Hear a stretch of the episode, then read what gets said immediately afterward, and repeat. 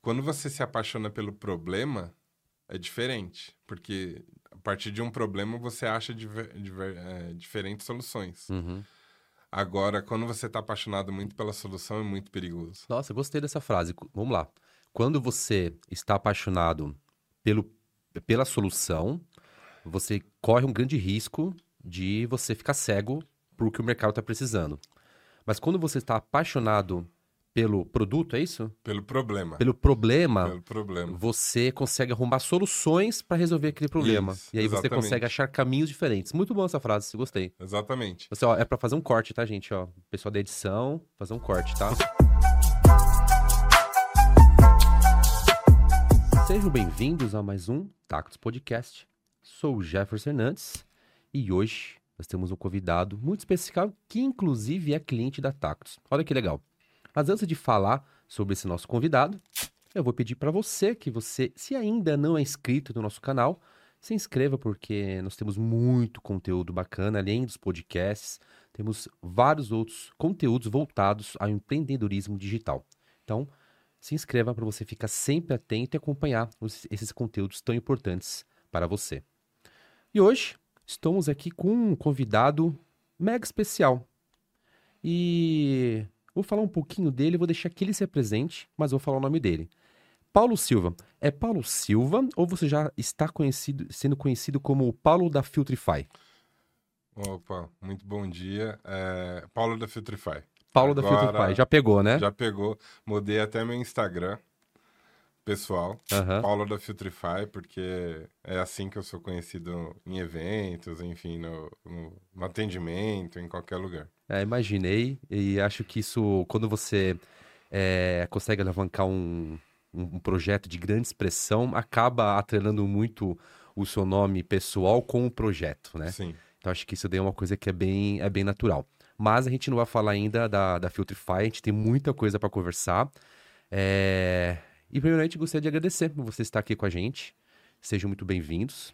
E também estou sabendo que é o seu aniversário hoje. 25 anos, é isso? 25. 25. 25 em cada joelho. É, parabéns aí, muitas felicidades e que você tenha muita saúde e sucesso nessa sua jornada de empreendedor. Ah, muito obrigado, muito obrigado. Realmente é, acabou coincidindo as datas, mas é um prazer. Estou muito feliz de estar aqui e espero contar um pouco da minha história. e Espero bater um papo bem legal aí com você. Bacana. E olha que privilégio, né? Ele tá aqui comemorando o aniversário dele, olha que legal. É isso aí. Comemorando aqui com a, com a Tacos aqui no podcast. Bacana. É, cara, eu quero conhecer um pouquinho mais de você. Já, já vi alguns conteúdos, é, mas eu gostaria que você falasse um pouquinho da sua jornada, de onde que surgiu esse grande Paulo aí que fundou uma empresa bacana, que daqui a pouco a gente vai falar sobre ela. Tá bom. Bem, é, trabalho com tecnologia desde 1998. Isso não quer dizer que eu sou velho, eu só comecei cedo. Essa barba branca aqui é pintada só para É só fazer um charme, é né? um charme. É, trabalho com tecnologia desde 98. Comecei é, trabalhando com uma coisa muito diferente do pessoal de tecnologia. Eu trabalhava com desenvolvimento de drivers de comunicação para balança que pesava caminhão. Então, não é nada Tudo de a ver. escritório. tudo a ver com, o tem- que- com o que você tem hoje. muito diferente mesmo. É, trabalhei bastante tempo nessa área, viajei o Brasil todo, foi uma primeira experiência bastante interessante. De lá eu passei por muitas empresas, diversas consultorias, só que em 2012 eu fui apresentado para o mundo do empreendedorismo. E eu acho que ali foi a grande virada de chave da minha vida. Eu fui em um evento da Amazon, acho que não tem problema, né? Não tem problema nenhum, pode. É, eu fui em um evento da Amazon Web Services e vi um monte de pessoas desenvolvendo empresas é, utilizando tecnologias de ponta. E talvez o gatilho que me levou a querer montar uma empresa nem foi a questão de ter um próprio negócio ou coisa assim, foi simplesmente poder utilizar as tecnologias que eu estava vendo. por ser uma pessoa sempre muito de tech, eu queria usar aquelas tecnologias. E onde eu trabalhava na época, que era um banco, não permitia é, utilização por ser uma coisa muito nova. E aí eu parti para querer construir a minha própria empresa. Tá, o que, que eu faço? Eu preciso ter uma ideia. É... Eu sempre fui reconhecido um pouco na minha carreira por uma pessoa que pensava um pouco diferente, tinha umas ideias malucas assim.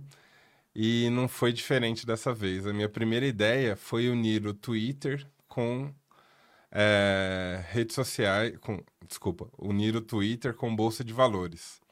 Eu fiz um negócio que chamava Trend Topic é, do Twitter, chamado Tweet Stalker. O que, que era isso? À medida que as pessoas iam falando mais de um trending topic, você poderia comprar uma espécie de ação daquele trending topic. Quanto mais pessoas falavam, mais aquilo valorizava e você ganhava mais dinheiro virtual. Menos pessoas falavam, o papel caía. É, eu achava o máximo essa ideia, porque unia duas coisas que eram coisas que eu gostava muito, né? O Twitter e, e, a, bolsa. E a bolsa. E aí é, eu falei com um amigo é, que trabalhava comigo junto no, lá no banco. Ele também gostou muito. O pai dele era um empresário aqui de São Paulo. Resolveu que a ideia também acabou gostando da ideia e aportou na gente em 2012 a quantia aproximada de mais ou menos um milhão de reais. Nossa, quantia boa. Por uma ideia que ainda estava bem ali, bilionário não mesmo. Não tinha né? muita ideia do que, que seria. É... A gente começou a desenvolver e de um balcão de papéis virtuais de uma bolsa de valores fictícia, a gente criou um jogo com personagens, com música. E nisso nasceu o, o Tweet Stalker 2.0, né? Vamos uhum. chamar assim. É... Bem, depois de pronto, o jogo é, a gente colocou ele para rodar, ele rodava dentro do Facebook. Só que praticamente ele só rodava quando a gente ligava os anúncios para as pessoas jogarem. Quando a gente desligava o anúncio, ninguém jogava. Então, assim, era uma paixão. Quando a gente. É, que a gente gostava muito do que estava sendo produzido, mas as pessoas nem entendiam muito bem direito o que, que a gente estava fazendo. Eu acho que disso eu já tiro a minha primeira lição como empreendedor. Eu estava tão apaixonado pela ideia que eu estava esquecendo de olhar se eu estava resolvendo um problema, uma necessidade, um desejo, uhum. né? Um jogo não necessariamente resolve um problema, mas resolve um desejo, né? Sim, um desejo sim. de entretenimento. Ou até mesmo se... Isso foi em 2012, né? 2012. É, então tem 11 anos isso, né? Ou se até mesmo é, 11 anos atrás, as pessoas estavam preparadas para isso. Perfeito, perfeito. Né? De repente, uma ideia dessa hoje... Poderia ter algum... Né? Poderia Às vezes, hoje sentido. o mercado, as pessoas, elas estão mais receptivas e preparadas por algo tão inovador. De repente, lá atrás, não seria o momento, né? Então, acho que você, de repente, você pensou 10 anos à frente. Exatamente. É, e até pela questão dos criptos, né, das criptos hoje, é, as Total, pessoas têm um total. entendimento um pouco maior sobre o assunto. Exatamente. Bem, é, a gente tinha investimento, só que eu acho que a gente cometeu alguns erros. Eu acho que o primeiro era estar apaixonado muito pela ideia. Segundo, não ter aquele cuidado que eu tenho hoje com caixa. Então a gente cometeu algumas extravagâncias, Uhum. é, alugava um escritório caro, não Uhum. precisava ter escritório, É, cada um um- poderia trabalhar Viu uma milha no bolso, que uma milha era diferente de hoje, né? exatamente. Valia, de exata- repente, ali varia cinco, não sei. Estou dando um, exato. um exemplo aqui. Exatamente, exatamente. É, E aí ninguém jogava, é, e aí eu acabei lendo um texto falando que toda empresa de games dava certo a partir do décimo game. Então, bora construir o segundo game. Uhum. Aí foi um jogo mais tradicional, um personagem que voava, matava um- uns, uns inimigos, enfim, mesma coisa. ninguém jogava também. Nisso, é, a gente, é, eu comecei a entender que o, me o mercado de free to play, né, aquele jogo que você baixa e depois que você paga alguma coisa, ele sofria um problema. Aí sim, um problema. É, em sete dias, todo mundo desinstalava os jogos. Eu baixava, em sete dias eu arrancava do meu celular. Eu pensei, pô, por que não construir algo que retenha o usuário? Que essa pessoa fique mais tempo dentro da, do, do jogo. Nisso nasceu o, a Joysticket, que era um clube de fidelidade para games, onde os jogos afiliados à plataforma pontuavam seus jogadores e esses pontos poderiam servir como troca de produtos, viagens, etc. Um programa de fidelidade. Bem, dessa vez parecia que a gente estava resolvendo um problema. É... Conseguimos desenvolver uma plataforma extremamente robusta que suportaria 2 mil clientes por segundo. Daí vem a segunda lição.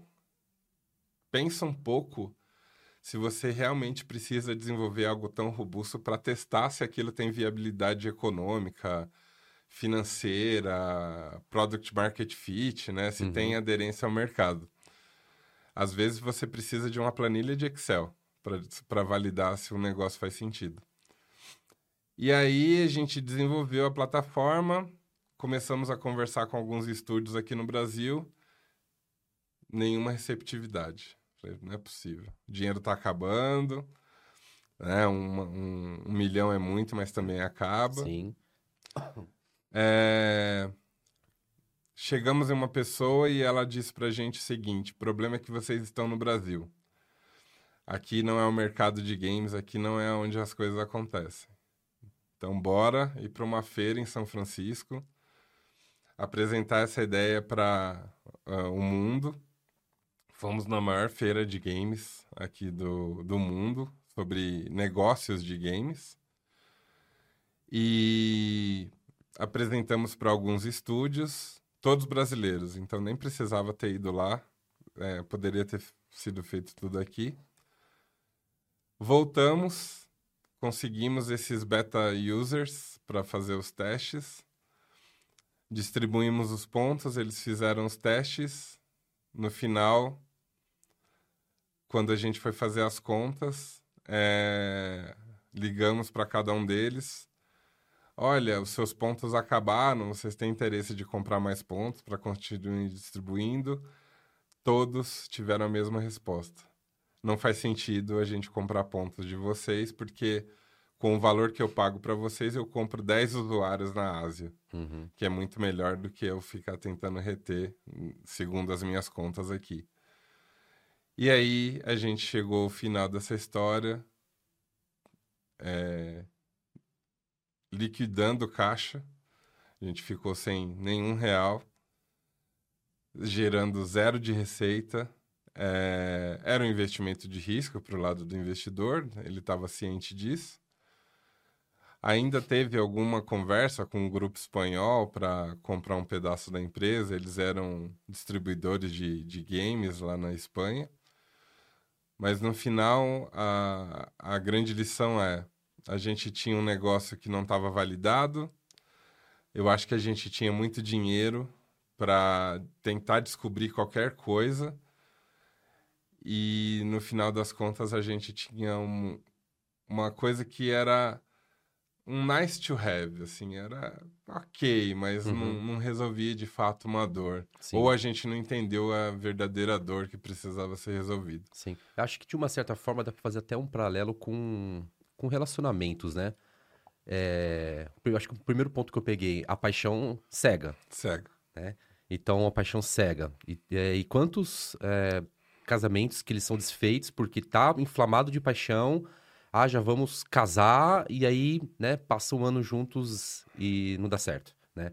Então, é um grande aprendizado, porque o mundo de, do empreendedorismo, ele é... Ele, ele traz muitas lições para a vida também, né? Sim. Então, se você tá cego achando que aquilo é o, a solução para o mundo, mas de repente o mundo não enxerga isso como solução, né? Exatamente, exatamente. É, tem até um ponto é, um pouco mais pessoal sobre isso que você falou. É, o, meu, o meu casamento, que é já tem acho que uns 15 anos, talvez, acho que é isso, uns 15 anos, é, eu acho que por essa característica de vamos fazer, né, vamos acontecer, foi, foi exatamente isso. É, eu conheci minha esposa, a gente namorou por seis ou oito meses, ficamos noivos por um ano e casamos. Uhum. Então, e, a, e, foi fora da curva, porque dura, dura né? E, e espero que dure por muito Amém. mais anos. é, mas é, é, um pouco dessa característica de, de, de ir fazendo, né? De ir construindo a coisa à medida que as coisas estão acontecendo. Uhum. É, eu acho que o ponto que você pegou é perfeito. O empreendedor, pelo menos os que eu vejo, é, os que eu mais admiro, é, eu acho que eu posso colocar assim, são esses, são essas pessoas que acabam fazendo as coisas. O planejamento é importante, mas eu acabo, vamos fazer, vamos fazer, vamos descobrir no, na linha do tempo. Só que eu só aprendi isso tendo passado, por exemplo, por essa experiência eu não diria que negativa, mas não a, a jornada do herói completa com ela, né? Uhum. Que é não ter dado certo, mas no final acaba Sim. filme, filme de Hollywood, né? Exato, é. No final vai dar tudo certo, uhum. né? A verdade é que não deu certo. Uhum. Essa e, e, e, ninguém gosta de falar muito sobre esse assunto. Sim. Ah, puxa, mas não deu certo. Você vai ficar falando isso por aí. Eu acho que tem que falar porque a 97%, segundo estatísticas do, da UI Combinator, é o principal é, acelerador lá dos Estados Unidos, eu acho que é 97 ou 92, alguma coisa assim, não dão certo. essa Já é, é uma estatística, né? É uma, é uma realidade, é, né? É uma realidade. Uhum. É, então, não se desespere você não tá sozinho, né? Tem um monte de gente que não dá certo, é simplesmente você só não fica sabendo sobre isso. É. E de uma certa forma, você acha que, obviamente, que o investidor, ele, ele é investidor, ele sabe que ele tem risco, né? Mas o fato de você ter pego um, um capital tão alto, isso foi prejudicial, na sua ponto de vista? Ou isso, de repente, te ajudou porque você poderia, de repente, ter saído com um milhão negativo, né? Mas você tinha esse dinheiro, você acabou queimando um capital de um terceiro, ok? Mas você acha que o dinheiro ele foi determinante para você também acabar fazendo uh, alguma coisa de errado? Eu acho, eu acho. É... Eu acho que a escassez, que é o que hoje olhando para o Filtrify, por exemplo, a escassez ela te ajuda a, a investigar com mais profundidade se você está resolvendo um problema de fato. Quando você tem muita abundância de recursos, eu acho que você senta um pouco ali na, na, na, na tranquilidade e acaba. Ah, acho que vai dar certo. É, uma hora vai dar certo uhum. e eu não tenho tanta preocupação. É, e se não der certo, né, tem um capital para segurar o, o, rojão, né? Exatamente, exatamente. É, eu penso que hoje, olhando. É, é, sei que a gente vai falar do Filtrify um pouco mais para frente, mas quando eu tive algumas conversas com investidores sobre a Filtrify, que teve um resultado astronômico no, do meu ponto de vista, é, a, a, a conversa é invertida. Mas por que, que eu preciso do seu dinheiro? Hum. O que, que eu vou fazer com o seu dinheiro? Eu gero caixa. É o famoso é, deixar de ser interessado para ser interessante. Exatamente, exatamente. Uhum. Eu penso que é, eu tive algumas conversas com investidores e num primeiro momento eu estava procurando, ah, seria legal é, ter uma injeção de grana, enfim, para poder crescer. Mas quando eu fui conversar com o meu principal mentor é, de, de vida, de, de carreira, enfim, a gente saiu, eu acho que mais de meia-noite de um, de um barzinho e eu não consegui responder para ele uma simples, simples questão. O que, que você vai fazer com dinheiro? Eu arrumo o dinheiro para você. O que, que você vai fazer com dinheiro? Uhum. E eu não conseguia, porque tudo que eu preciso para executar a operação hoje, eu já tenho. Puxa, poderia ser legal ter um time maior. Então, eu já tive essas experiências no passado e elas não foram tão. É... Elas não foram tão saudáveis. Eu acho que essa é a palavra. Não foram tão saudáveis quanto eu vejo que elas são hoje. É, você entende que dentro de uma jornada de um empreendedor, ele Opa. Obrigatoriamente ele teria que passar por, por essas fases onde ele tem que errar, depois ele começa a acertar, aí ele erra de novo, começa a acertar.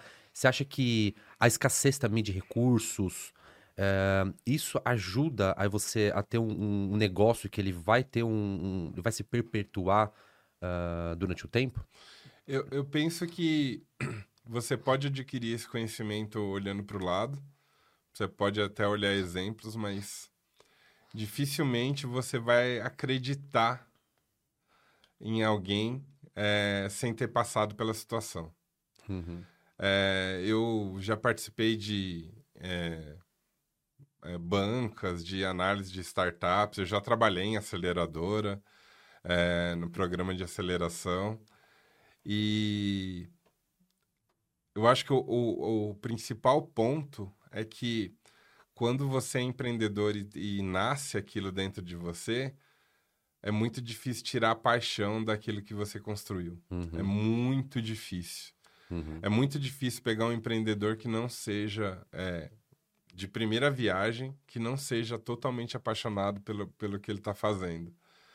Eu conheço alguns empreendedores, uns, alguns até próximos, é, que ficaram, gastaram é, heranças, é, gastaram bens. recursos, bens, apaixonado naquela ideia. Uhum. No final, alguns deles ainda tiveram algum sucesso, tiveram algum retorno, mas na prática perderam é, todo o investimento que fizeram por estar muito apaixonado à solução. Uhum. Quando você se apaixona pelo problema, é diferente, porque a partir de um problema você acha diver, diver, é, diferentes soluções. Uhum. Agora, quando você está apaixonado muito pela solução, é muito perigoso. Nossa, gostei dessa frase. Vamos lá.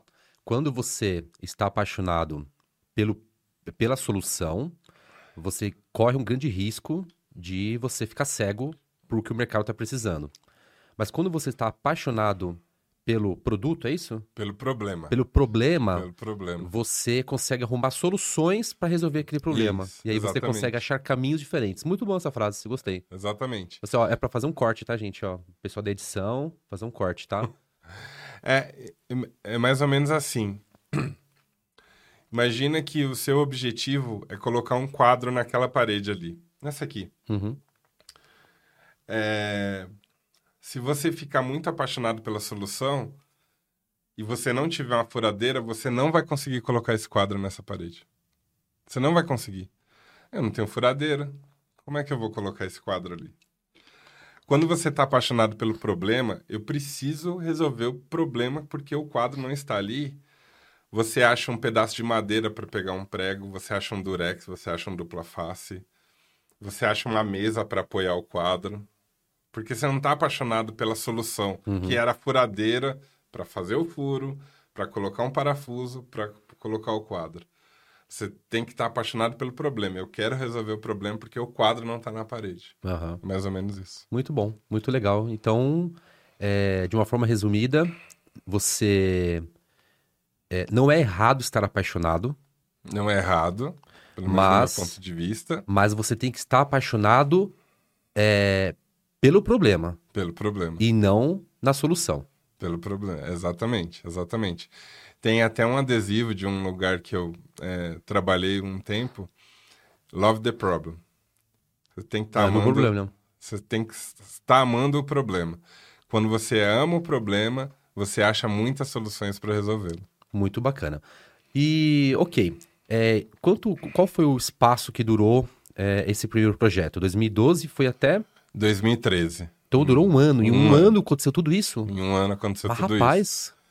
Fomos para Califórnia e era interessante lá porque a gente recebia aquele tapinha nas costas falando: "Nossa, os próximos milionários". O sonho americano, é, principalmente de estrangeiro, e no final acabou que nada disso se concretizou. Então, num espaço de um ano, vocês conseguiram fazer muita coisa. Muita coisa. E você acha que é, o dinheiro ele foi o facilitador para que acontecesse tanta coisa em tão pouco tempo? Ah, eu acho que sim. Foi, né? Eu acho que sim. É, Eu fico imaginando fazer é, joystick, o Trend Stock, ali, tudo isso que a gente desenvolveu como side project, né? Como projeto paralelo, assim. Seria muito mais complexo. Muito mais complexo, Muito mais né? Fora complexo. que você é, teria que dividir sua energia com outros projetos também, então acaba que, que demoraria muito mais, né? Sim, sim, exatamente, exatamente. Ok, e, o que aconteceu? Olha, nós estamos. Ainda tem 10 anos, né? Uhum. Muita coisa aconteceu. O que aconteceu do, de 2013 em diante? É, eu acabei fazendo alguns projetos, é, entrando em startups, é, em early stage, enfim. Eu acho que um outro projeto que eu gostaria de destacar é, foi um aplicativo para negociação de dívidas. Então, a gente desenvolveu uma, uma um aplicativo onde a pessoa podia baixar esse aplicativo visualizar as dívidas que ela tinha, que elas precisavam ser negociadas e é, fazer uma proposta para a empresa que ela devia para fechar aquele acordo. O interessante é que a gente só entendeu isso depois de estudar muito o problema do endividado. Quando a gente pega é, soluções que atacam esse problema, geralmente está no do ponto de vista de quem é o cobrador, Uhum. da empresa que está cobrando, enfim.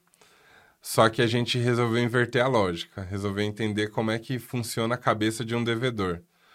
Tanto é que a primeira versão desse aplicativo, é, você já visualizava um- uma espécie de chat para poder fazer ali a negociação.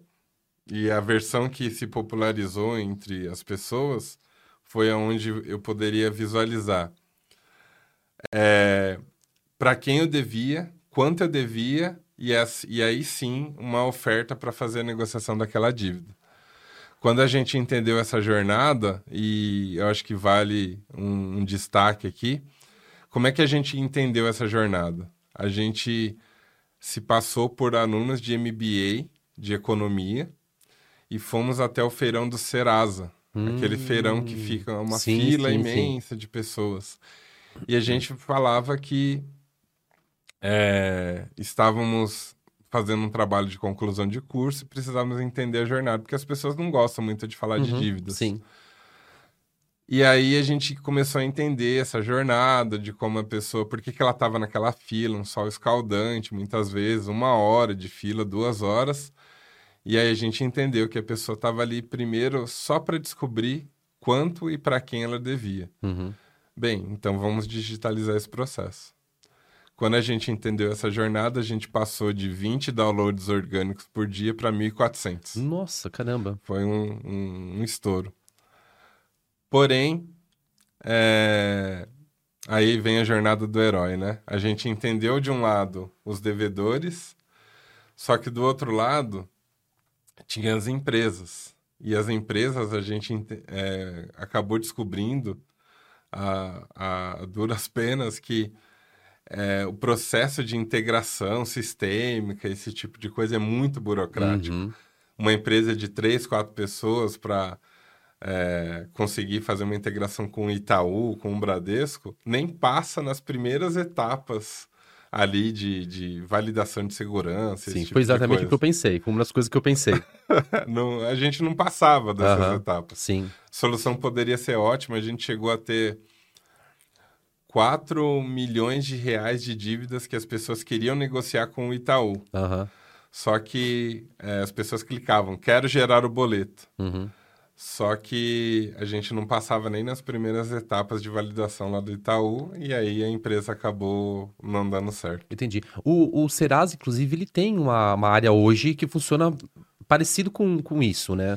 Por coincidência, essa área surgiu um pouco depois da nossa. Então, eu, eu tô, quando você estava contando a história, eu falei, mas rapaz, será que ele, ele, ele vendeu essa tecnologia pro, pro Serasa? Será que ele mexeu em, em algum sentido nisso? É, a, a, história foi mais ou menos assim. É, o PagoSim era o nome do aplicativo, ele nasceu, eu acho que em 2016, mais ou menos.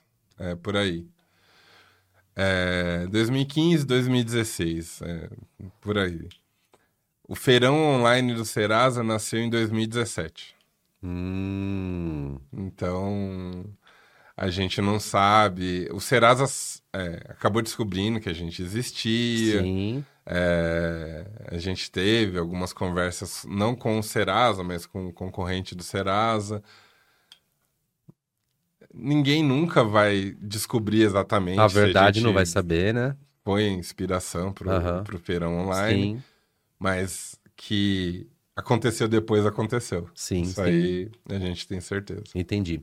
E esse projeto durou quanto tempo? Um ano também. Um, um ano, ano, também. também. É. Esse já com recursos bem mais limitados. É... Recurso próprio mesmo. Recursos próprios mesmo. Isso, exatamente. Legal. É... Mas foi um grande aprendizado. Nós fomos acelerados por uma aceleradora aqui de São Paulo.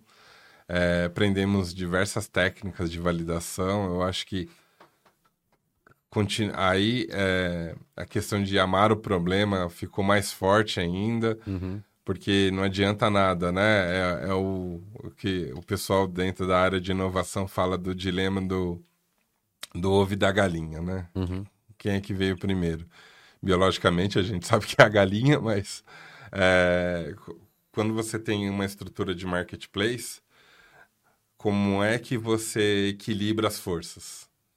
Ah, eu quero alugar equipamentos para podcasts, para montar um estúdio. Mas eu tenho demanda? Uhum. Ah, não, mas então eu vou comprar. Tá, mas e se ninguém alugar? Uhum. Eu fico sempre nesse dilema. Sim. Era uma situação parecida com o que a gente tinha. Nós temos uma base agora de pessoas querendo negociar suas dívidas, devedores ali interessados. Mas cadê os credores? Como é que eles a gente conecta isso? Nós tentamos de diversas formas, através de escritórios de cobrança, entre diversas tentativas, mas nunca a gente conseguiu fechar essa conexão. Entendi. Que, que não, não seria nada fácil também, né? Não, não, não, não é algo simples. São sistemas muito, às vezes, muitas vezes arcaicos, né? Muitas vezes legados, né? Então precisa acontecer toda uma série de conexões para isso acontecer. Com certeza. Então estamos aí falando de meados de 2014. Isso, 2000, é mais ou menos isso. 2000, é 2015 para 2016, mais ou menos isso. Bacana. Bom, tem tempo ainda. E aí, o que, que, que aconteceu? Eu tô bem curioso. é, de, depois disso, é, eu trabalhei em algumas iniciativas de inovação, como consultor de, de inovação, de métodos ágeis, enfim. É... Eu acho que se a gente for falar de todos os projetos que eu tentei durante esses 11 anos, não vai ser podcast, vai é. virar. Ó, estamos aqui em mais de, mais de meia hora, você falou só de dois anos desses 11 anos, né? Exatamente. É, eu acho que teve alguns projetos que eles nasceram e morreram muito rápido. Eu acho que é muito por essa questão de testa rápido, descobre se tem viabilidade e, e, e parte para o próximo. É... Mas um outro projeto que eu, que eu, eu acho que vale muito a pena falar, aí já, a gente já dá um grande salto aqui para pré-pandemia, né? Eu antes disso eu passei por algumas cadeiras de diretoria de tecnologia, fintechs e, e afins, mas eu, eu acho que um projeto que eu gostei muito de desenvolver foi o Adote um CV. O que, era o Adote um CV? Ele ficou bem conhecido dentro do LinkedIn. Quando começou a pandemia, nós vimos algumas listas de pessoas desempregadas. Eu e meu atual sócio. E o meu sócio disse assim: Cara, acho que a gente tem que fazer alguma coisa para ajudar. Eu não sei o que, mas está muito crítico. A situação está muito crítica. E aí a gente pensou no seguinte: e se a gente tivesse um site é, onde reunisse essas pessoas que estavam desempregadas? Sei lá, para dar visibilidade para essas pessoas. E a gente pensando, fomos, estudamos um pouco como é que seria a dinâmica, e a gente criou um mecanismo que era basicamente o seguinte: cada vez que você entrava no site, você via foto de uma pessoa que tinha perdido o emprego por causa da pandemia. E você poderia adotar o currículo dela. O que, que era adotar? Você compartilhar essa pessoa dentro das suas redes sociais. Nossa, que legal. Você clicava lá no LinkedIn e compartilhava. Estou adotando o seu currículo. Uhum. É... Isso virou uma força dentro do LinkedIn absurda, porque num segundo momento, a própria pessoa falava assim: adote o meu currículo. E aí recompartilhava, outras pessoas na timeline dela recompartilhavam. Eu sei que é, a gente. Nós utilizamos diversas técnicas de, de que a gente chama de growth hacking, né? Uhum, Para ir crescendo essa, essa base. Nós chegamos a mais de 300 mil compartilhamentos dentro do LinkedIn dessa estrutura de pessoas que queriam compartilhar, queriam entender o que estava acontecendo, queriam ajudar o próximo. É, nunca teve uma característica muito financeira, mas acabou que viralizou dentro do LinkedIn. E mais uma vez, por coincidência ou não, é, isso aconteceu antes do selo Open to Work do LinkedIn. Dizem, né, que a gente foi uma espécie de experimento para o selo Open to Work global do LinkedIn. Nossa, que legal. Então você, você é, digamos, você sempre teve ideias inovadoras, né? Pois é, é as coisas, eu, eu é, isso começou a ficar interessante porque assim, quando é, durante a minha trajetória, quando eu passei por algumas empresas, me perguntavam assim: tá, eu entendi, eu entendi sua história, entendi o que, que você fez, mas o que, que você é? Você é um executivo de tecnologia? Você é uma, um especialista técnico que é, vai ali no código e faz? Você é um, um gestor de pessoas? Me descreve, assim, eu preciso entender para entender se tem alguma cadeira aqui para você, né, aqui dentro. E eu não sei descrever. Essa é a verdade. Porque eu acho que eu sou a reunião de um monte de habilidades que no fundo gosta de resolver problema. Eu gosto de ficar enxergando a sua rotina, a rotina dela e entendendo, tá, mas quais são as dores que você passa durante o seu dia? Ah, essa dor, tá. Essa dor é compartilhado por mais pessoas? É. Ah, então isso aqui pode virar, tem alguma oportunidade de melhoria. O Filtrify é um pouco disso. É, é um entendimento de padrões de, de um grupo de pessoas que acabou explodindo, sabe? Que legal. É, você tem um, um, background muito bom na área de, de tecnologia. De tecnologia. Né? E de onde que veio esse background? Eu comecei a programar com 16 anos através de um livro que minha mãe comprou para mim.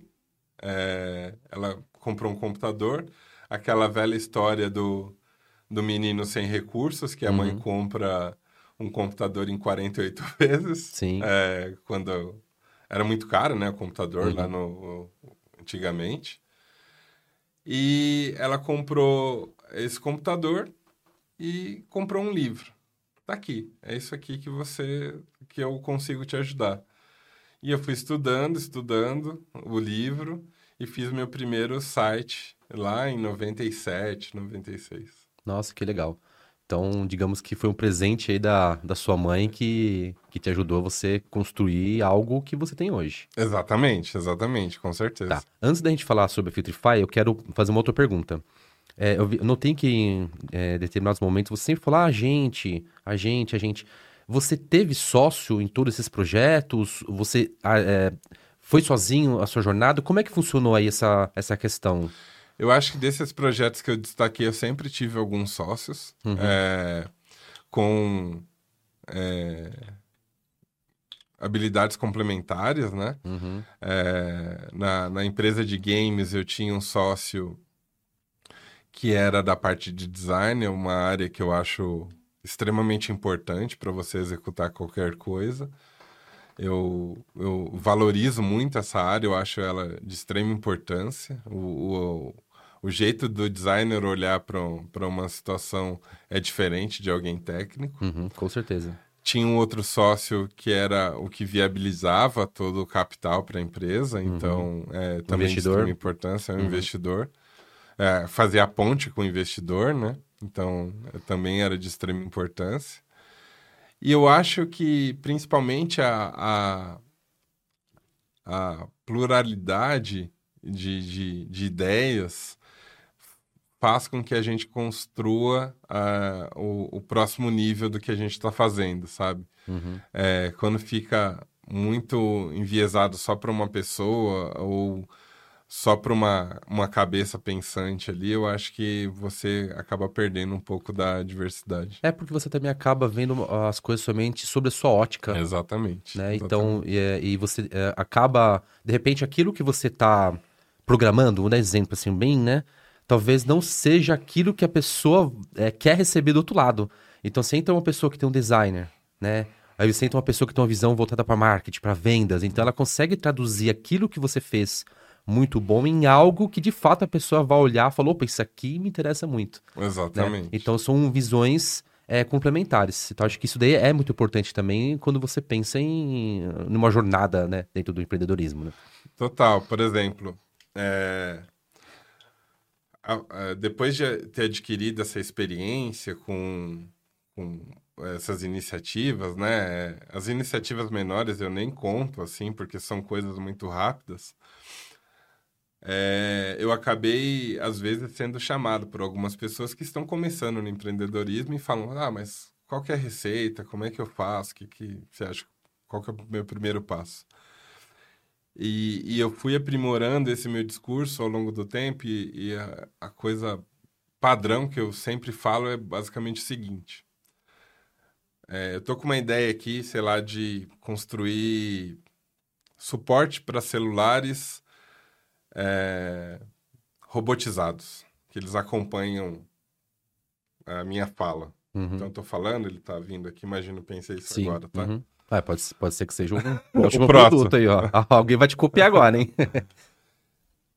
Eu pergunto para a pessoa o seguinte: Imagina que isso já está pronto. Você já desenvolveu a tecnologia. Está pronto. Para quem é que você vai ligar amanhã para ser o seu canal de vendas? Quem é que vai vender isso para você? Eu mesmo, tá? Me mostra sua agenda. Me mostra 10 pessoas que vão comprar isso de você amanhã. Puxa, não tem, mas aí eu vou fazer o vídeo, aí o vídeo vai viralizar, então você está colocando várias premissas que vão ter que acontecer para isso vender. Eu acho que para quem é mais técnico, para quem é mais da operação, não, não operacional, né, mas da operação como um todo, esquece que a parte de vender é, é tão essencial quanto a produção do que você quer desenvolver. Não adianta nada, a não ser que seja uma coisa muito rocket science, uhum. tipo chat GPT. Uhum, Ele sim. meio que se vende, sim. apesar uhum. de dar prejuízo, a operação do chat GPT. Mas ele se vende sozinho. Agora, se você está trabalhando numa coisa mais aqui no, do mundo real, é, se você não souber para quem você vai vender ou não tiver pessoas que vão comprar aquilo de você no momento que você lançar, eu acho que você tem um problema maior, você nem está enxergando ele. Hum. Eu, eu, eu, Baseado nas minhas experiências, digo Sim, isso. É sim. muito complicado. Você pode ter a melhor ideia do mundo, você não tem o canal de vendas, você não tem a pessoa que vai fazer essa venda para você, esquece. É o famoso cego apaixonado, né? Exatamente. Se focar somente é, no, no, no que você tem ali de, de, de, de solução, né? Não do problema, e você esquecer também do resto, né? Não, nada adianta. Nada adianta, nada adianta. Vendas é, um- é um processo. é, tem. é, esqueci o nome do. É um empreendedor bastante famoso. é, dono da WhatsApp. Esqueci o nome O dele. Flávio Augusto. Isso, exatamente. Ele tem um, um corte dele falando assim: Ah, é, quem vai cuidar de- da, da área de vendas da, da sua empresa? Não, eu tenho um sobrinho que eu vou colocar aqui. O menino é bom de falar tal.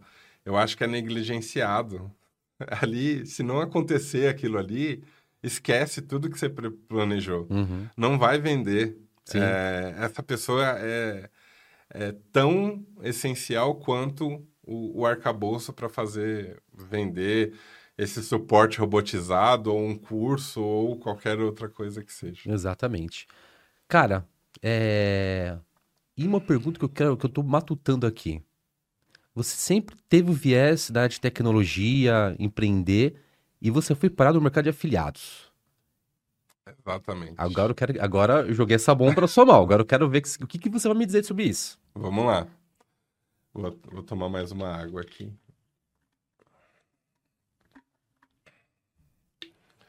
Essa história realmente é boa.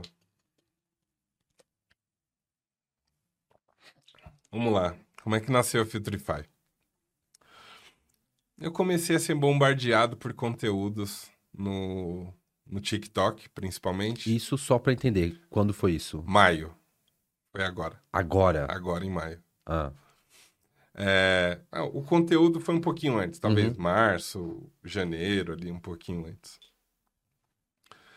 Eu comecei a ser bombardeado por conteúdos de renda extra no TikTok. Imagina qualquer tipo de renda extra. Afiliados, dropshipping, youtubers, qualquer coisa uhum. renda extra. Eu fui começando a ser bombardeado por isso dentro da minha timeline no TikTok. E uma que me chamou a atenção foi o mercado de afiliados. Eu comecei a ser bombardeado por mais conteúdos a respeito disso. Falei, nossa, que interessante. Então quer dizer que eu posso vender algo, eu nem preciso comprar, né? Diferente do marketing multinível, né? Que eu Uhum, preciso comprar sim. os produtos aí para daí revender. Tá interessante. Então eu me afilio, faço uma venda, tranquilo. Parece ser interessante. E até então você não, não entendia nada desse mercado de afiliados. Zero. Zero. Zero. Você, você sequer. Cara, a gente tá em 2023, o mercado de afiliado Deve existir a... 2012, sei lá. Nunca... Zero. Não, não fazia ideia do que era isso. Rapaz, é Zero. mesmo? Zero. Não. Eu mal conhecia a Hotmart. Eu só conhecia É a mesmo? Hotmart porque eu comprei um curso de adestramento de cachorro quando eu arrumei um cachorro Dentro da Hotmart. agora há pouco. Olha só. Só isso. Não conhecia nada. Nem o case da, da, da Hotmart, nada. Zero. Só que eu acho que tenho uma coisa, tinha uma coisa dentro de mim, tinha não, não tenho ainda uma coisa dentro de mim que é, eu fiquei 11 anos tentando empreender, entre idas para o mercado e voltas e tentativas, 11 anos tentando empreender, e eu nunca tinha conseguido vender nada. Zero. Eu fiz um monte de coisa, mas eu nunca tinha gerado uma nota, Uhum. vendi. Vendeu. Vendi, vendi esse suporte aqui para você. Eu nunca tinha conseguido fazer isso. Aham. E isso me incomodava demais. Falei, não é possível. Nunca vou conseguir vender nada, não é possível. E aí, ver o conteúdo da renda extra, ver o conteúdo do afiliado, entendi a dinâmica. Eu já tinha uma certa experiência na criação de campanhas no Google, De tráfego. de tráfego, já tinha um pouco de entendimento ali. Porque você já tinha utilizado isso. Isso, na- nas, nas, Nos projetos nas iniciativas, isso, Aham. exatamente. Bem, então tá bom. Eu vou escolher um produto, vou gerar a campanha e a venda vai acontecer e eu vou ter minha primeira venda como empreendedor, mesmo que de um jeito diferente, mas eu vou realizar esse sonho de fazer uma venda, pelo menos. Beleza. Tá, o que, que eu tenho que fazer então? Tem que escolher primeiro passo, escolher um bom produto. Esse conteúdo que eu fui bombardeado, eu recebi, eu entendi que os afiliados profissionais, eles têm estratégias para encontrar um bom produto. Anotei as estratégias, fui até a Hotmart, cliquei lá no botão de filtros. Cadê os filtros? Não existem os filtros que os, os afiliados profissionais falam para aplicar as estratégias que eles divulgam. Não existe. Ah, entendi. Beleza. Mas eu tô aqui. Acendeu uma luz ali acendeu ou não? Acendeu. Uma, acendeu uma luz, mas assim, naquele momento eu só queria fazer uma venda. Eu tava focado o em seu fazer uma foco era fazer a venda. Fazer uma venda. Não era para lançar uma empresa não, milionária, era não, fazer só a venda. Só uma venda. É... Peguei a estratégia e fiz na mão a garimpagem para encontrar esse produto seguindo a estratégia desses afiliados profissionais. Passei quatro horas de um sábado para encontrar um produto. Beleza, encontrei. Eu, é, meu lado científico, eu preciso testar uma, uma, um experimento. Eu vou fazer um experimento. Peguei o produto, gerei a campanha, e em duas horas fiz minha primeira venda em 11 anos. Em 11 anos? Em 11 anos. Caiu lá Olha a notificação, isso. 487 reais de comissão. E como foi a sua sensação? Nossa, eu, eu não... Eu, eu literalmente fiquei emocionado. Fiquei Ficou? emocionado mesmo, é. de, de, de cair lágrimas. Olha só que legal. Porque é como se tivesse tirado um peso das minhas costas. Falei, cara, realmente você sabe vender, de algum jeito você aprendeu a vender. Uhum. Seja copiando a estratégia de alguém, mas Sim, você mas você realizou sua venda. venda. você você venda. fez sua venda. Eu fiz minha venda. E, e a comissão alta, assim, para os padrões aí de afiliados, uhum. né? 487 oh, reais. comissão boa. Uma comissão boa. Falei, nossa. E que não é fácil, né? Um, não. Um produto com uma comissão dessa, não é fácil você. É, o ticket desse produto é 1.097. É difícil, você já pegou um produto com um ticket alto, então. Isso, exatamente. Beleza. É, caiu a primeira venda, acho que passou, passou uma, uma, duas horas talvez, mais uma venda do mesmo produto. Do mesmo produto. Do mesmo produto. Ó, Funciona. Pra quem não vendeu em 11 anos, uhum. hoje o dia tá magnífico. E eu contava para minha esposa. Falei, nossa, eu consegui vender, finalmente, alguma coisa eu consegui vender. Tá, aí preciso de um outro produto. Preciso achar outro produto, porque agora eu quero... Diversificar também, né? Eu vou é começar a viver disso aqui. Uhum. Aí bateu a preguiça do programador. Uhum. Falei, ah, mas eu vou ter que ficar quatro horas de novo. Você acha que um programador, ele é. Ele, ele é. Não é que ele é preguiçoso. Não, é, eu vou explicar o que é a preguiça do programador. Isso. Ele. Ele odeia fazer tarefa repetitiva. Se ele tiver que sentar o dia inteiro para copiar e colar alguma coisa, ele vai dar um jeito. Bons programadores vão dar um jeito de automatizar, de automatizar isso. isso para não precisar fazer a tarefa repetitiva. Boa, boa. Então não é que ele, ele, ele é preguiçoso ele só não gosta de fazer algo que, que é nítido que não precisa ser feito daquela forma. Isso, ele, ele gosta de automatizar coisas repetitivas. Uhum. Aí a gente chama isso da preguiça do programador. Boa, boa. Aí bateu essa preguiça, falei, eu não vou ficar de novo quatro horas para achar um bom produto. E resolvi desenvolver um plugin para o Chrome. Para o Chrome. Fazer aqueles plugins que uhum, você instala sim, no Chrome. Sim. E o que, que o plugin fazia? Ele ia paginando para mim na Hotmart e pegando, aplicando a estratégia que eu tinha aprendido, pegando os produtos. Olha, esse atende, esse atende, esse atende, esse não atende. Pegava a temperatura, e, tudo. Temperatura, comentários, estrelas e esse Sim. tipo de coisa. É...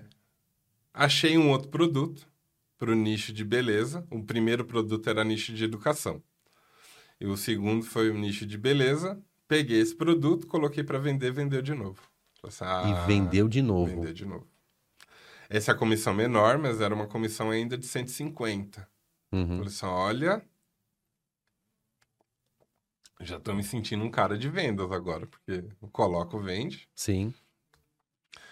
Aí veio a lâmpada do empreendedor. Falei assim, puxa, mas se eu sinto essa dor, Quantas outras pessoas não não, tem sentem a mesma dor? Algum, mais algumas pessoas por aí que sentem.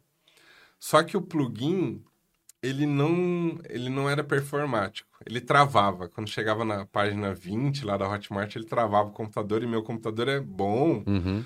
é um MacBook, enfim. Sim. Imagina num computador computador que inferior, tem. ia, Aham. ia travar bem antes. Falei, bem, o que eu faço?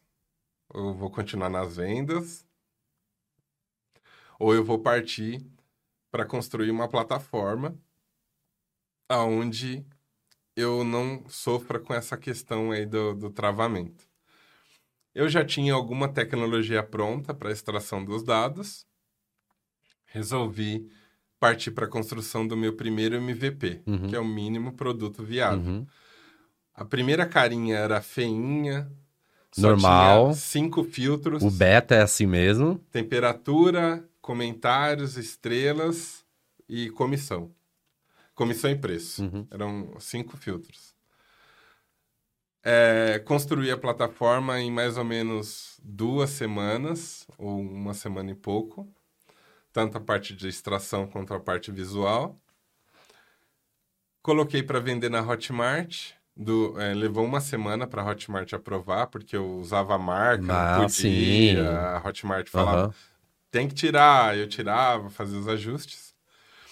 No dia 5 de maio, às 5 da tarde, a Hotmart mandou um e-mail falando: olha, tá liberado, você pode vender e tal. Às 7 da noite, o Filtrify teve a sua primeira venda de R$ 89,70. Tá, então, ó, anota esse número, 5 do 5. 5 do 5. Esse número, esse número ele significa alguma coisa. muita coisa, É, muita coisa. 5 do 5, você tem que anotar esse número porque ele significa alguma coisa. Exatamente. Às sete da noite, caiu a notificação. Tinha mais uma pessoa no mundo que tinha a mesma o dor mesmo que problema que você. eu. E foi lá e comprou o Filtrify. É... Lembra que eu falei sobre canal de vendas, né? Uhum, Tá, uma pessoa comprou. sim. Mas como é que eu vou fazer para a segunda comprar? E a terceira, e a Uhum. sim, quinta, sim. e a décima, enfim. É, Lembra dos influencers, dos afiliados profissionais que eu aprendi as estratégias? Uhum. Eu comecei a ir atrás dessas pessoas. Olha, olha o que eu fiz, olha a ferramenta que eu fiz. E ninguém me dava bola, Uhum. ninguém me dava atenção. Aí eu mudei a estratégia. Eu comecei nos vídeos que eles tinham pouco engajamento. Que ninguém tinha comentado, que ninguém tinha feito nada. E colocava um vídeo falando da ferramenta. Quando ele olhava do, lá do lado dele, falava assim: Nossa, alguém comentou num vídeo que nunca foi comentado, ele dava chamava, atenção. chamava a atenção dele. Chamava atenção. Aí ele olhou e falou: Nossa, que legal! Como é que é essa ferramenta? Me mostra. Aí eu mostrava. E eles começaram, eles viraram os primeiros afiliados do Filtrify, para revender o Filtrify. Ah, então o Filtrify tem uma, uma- um afiliados também. 78% das nossas vendas vem de Vende afiliado. afiliados. Vende afiliados. Que legal, que legal. É um produto para afiliado que o afiliado Verdade. vende. Isso, exatamente, exatamente. É, E aí, esses é, afiliados profissionais, até os menores, começaram a divulgar em lives e tal. E é, para popularizar entre ali dentro do mundo do TikTok, eu literalmente comecei a dar uma de meio maluco.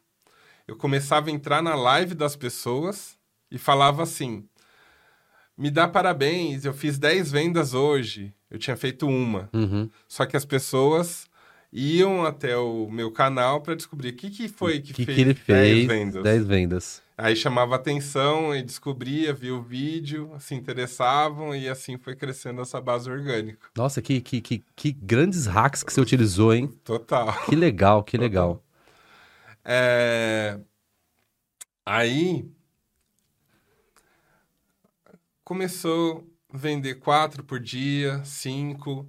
Todo dia fazia alguma venda, caía alguma venda. É uma assinatura mensal.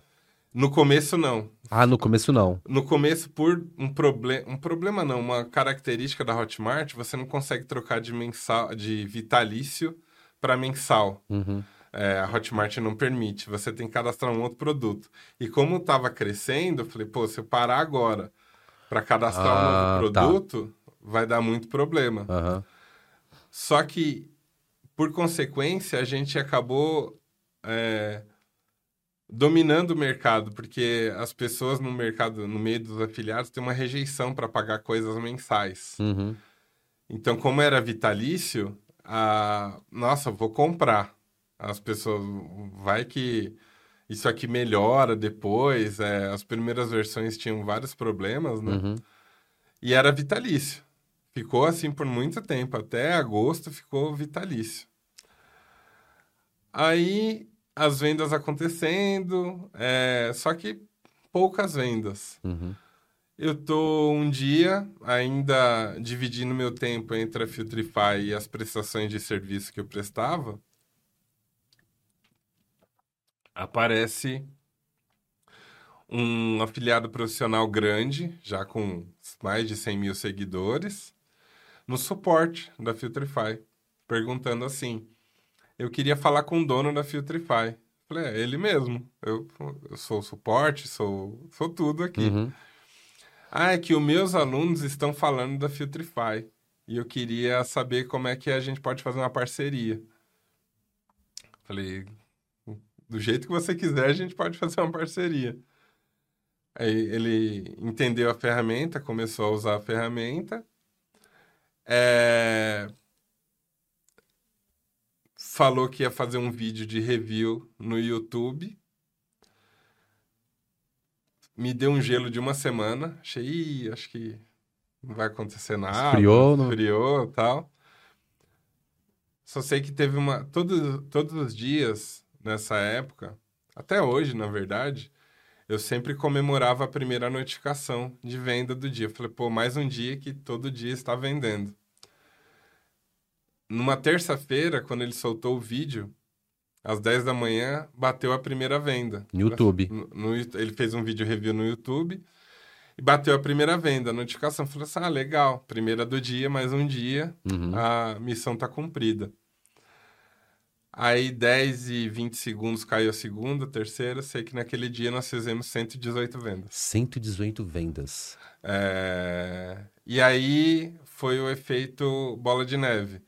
O afiliado profissional que concorre com ele de alguma maneira quis falar com a gente, é, e aí foi, foi, foi, foi, e aí explodiu.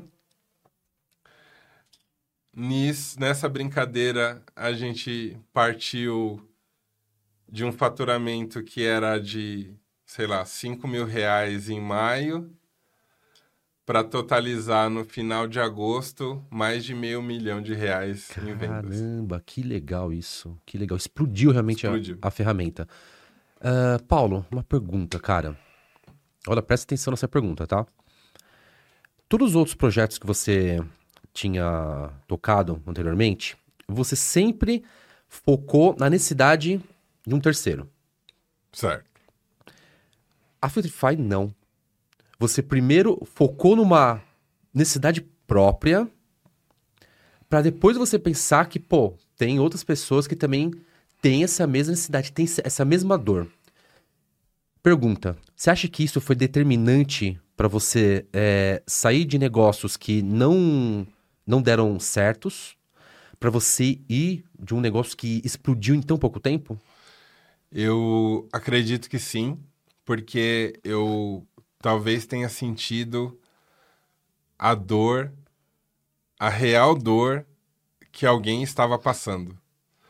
Eu fui tentar fazer uma ação, lembra da, do- da história do quadro? Uhum. Eu fui tentar pregar, o, colocar o quadro na parede.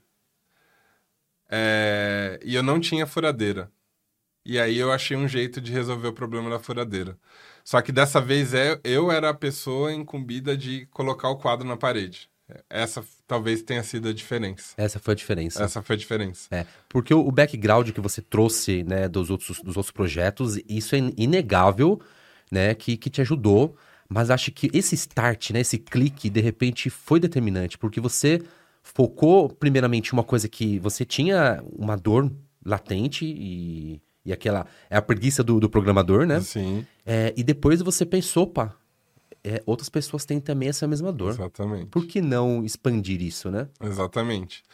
É, eu até acho que é possível você utilizar da empatia para entender o problema do outro e buscar uma solução para resolver, né? Enfim, você não precisa é, sentir na pele todas Uhum. as dores, mas eu acho que quando você se coloca realmente no lugar e enfrenta aquela dor, é, hoje, quando me perguntam, falo assim: nossa, mas é tão simples o que você fez.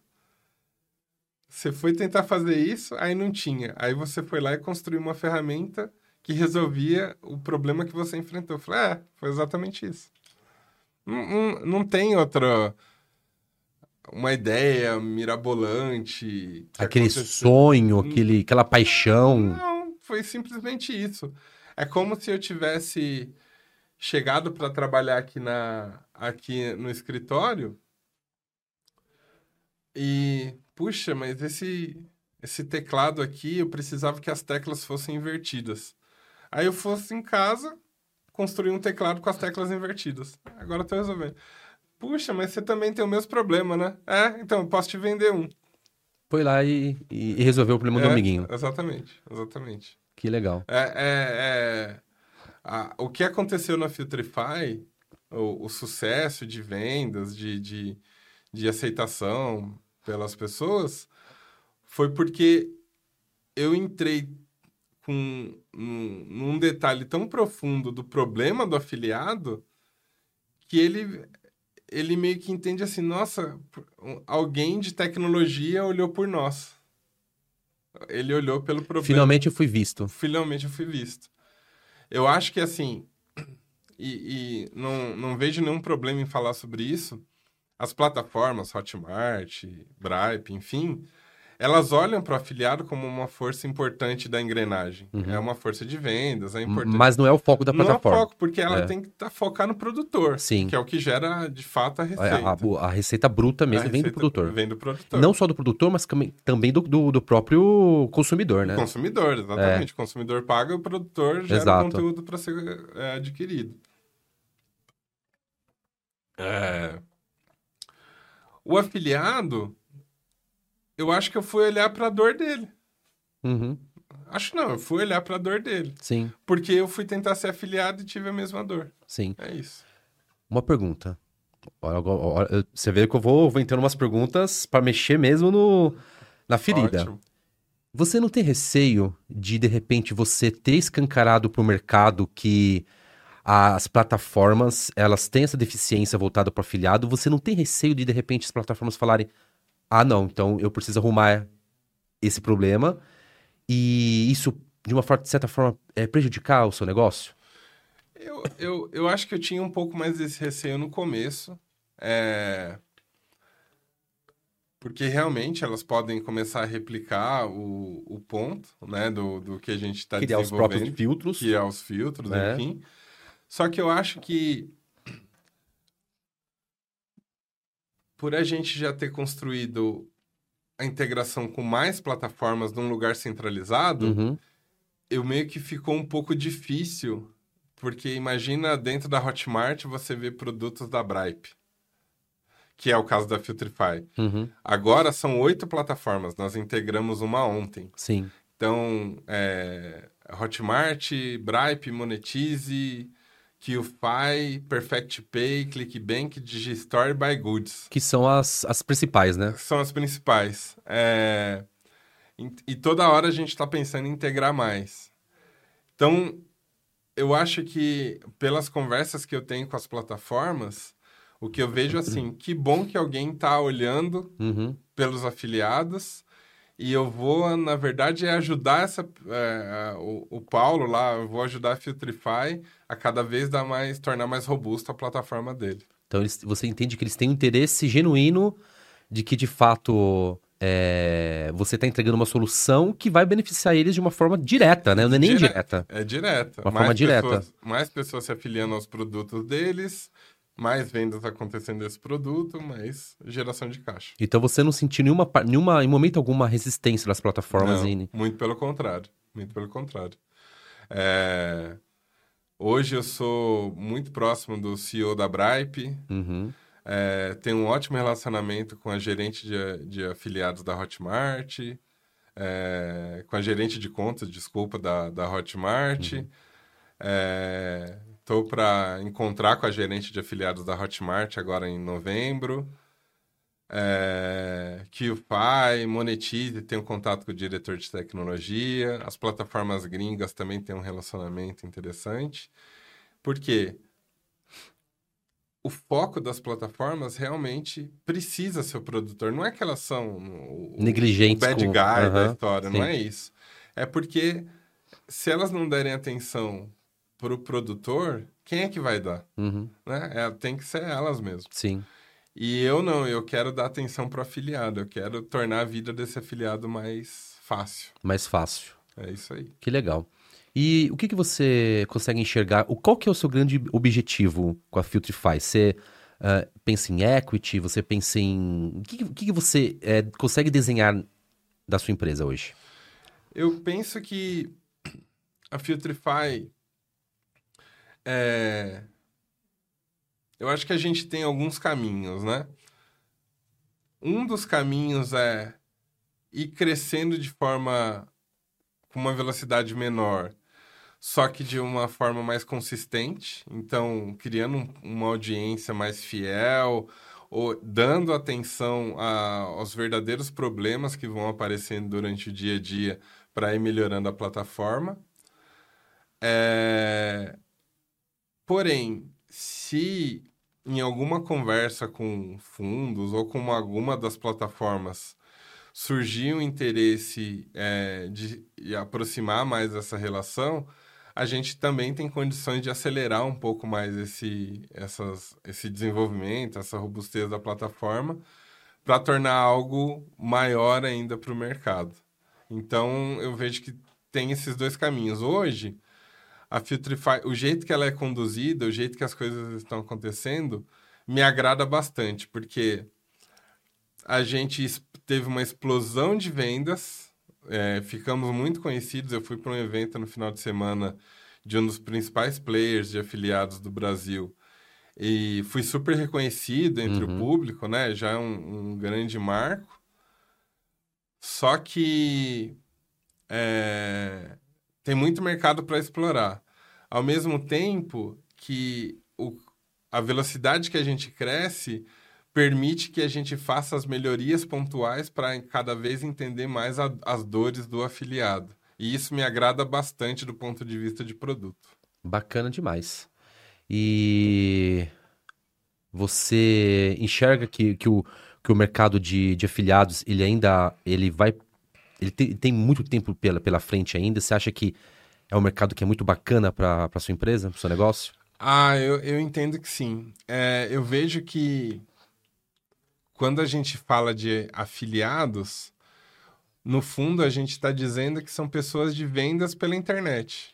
E se tudo está caminhando para vender cada vez mais pelo, pelo canal da internet, eu acho que é, um, é, um, é uma oportunidade é, difícil ter algo parecido, principalmente para as pessoas que querem ser afiliados, estão é, almejando viver disso exclusivamente.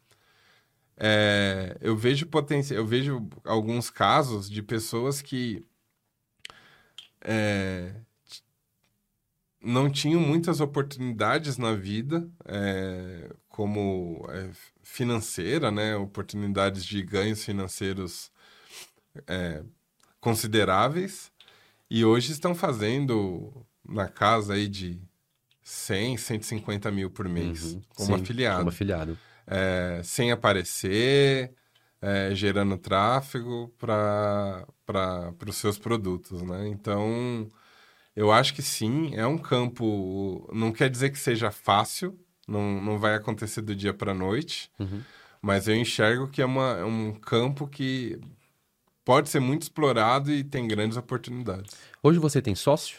Tem um sócio, Tem um sócio. tem um sócio. E esse sócio, ele tem. Ele, ele é mais focado em qual área? Ele é designer, Uhum. é, mas a gente acaba fazendo um pouco de tudo, né?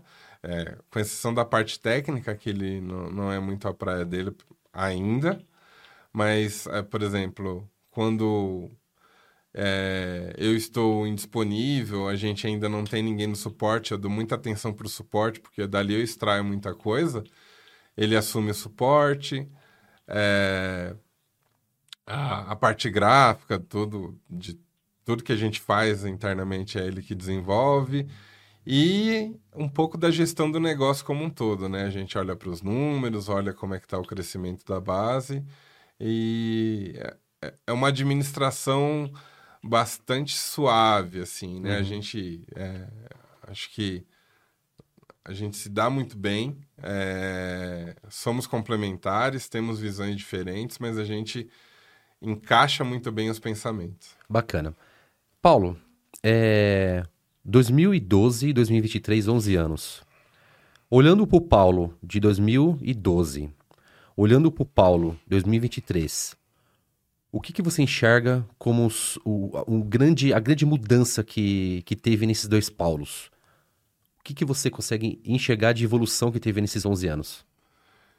Eu acho, eu acredito que hoje eu sou uma pessoa totalmente desprendida de solução. Eu, eu tenho zero apego às soluções que eu crio.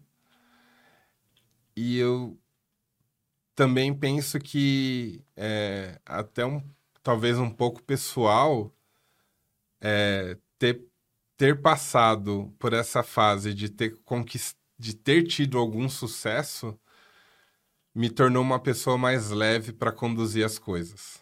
É, A, a gente ouve muita história do Vale do Silício que empreendedores que falham muito são muito valorizados e essa história é, precisa ser mais contada, mas o que eu enxergo é, na realidade é que você só vai ser ouvido de alguma maneira realmente quando você tiver algum tipo de sucesso. Uhum, sim. Mesmo que esse sucesso não seja é, de ter algum negócio, mas você sentar numa cadeira de uma grande empresa ou alguma coisa nesse sentido.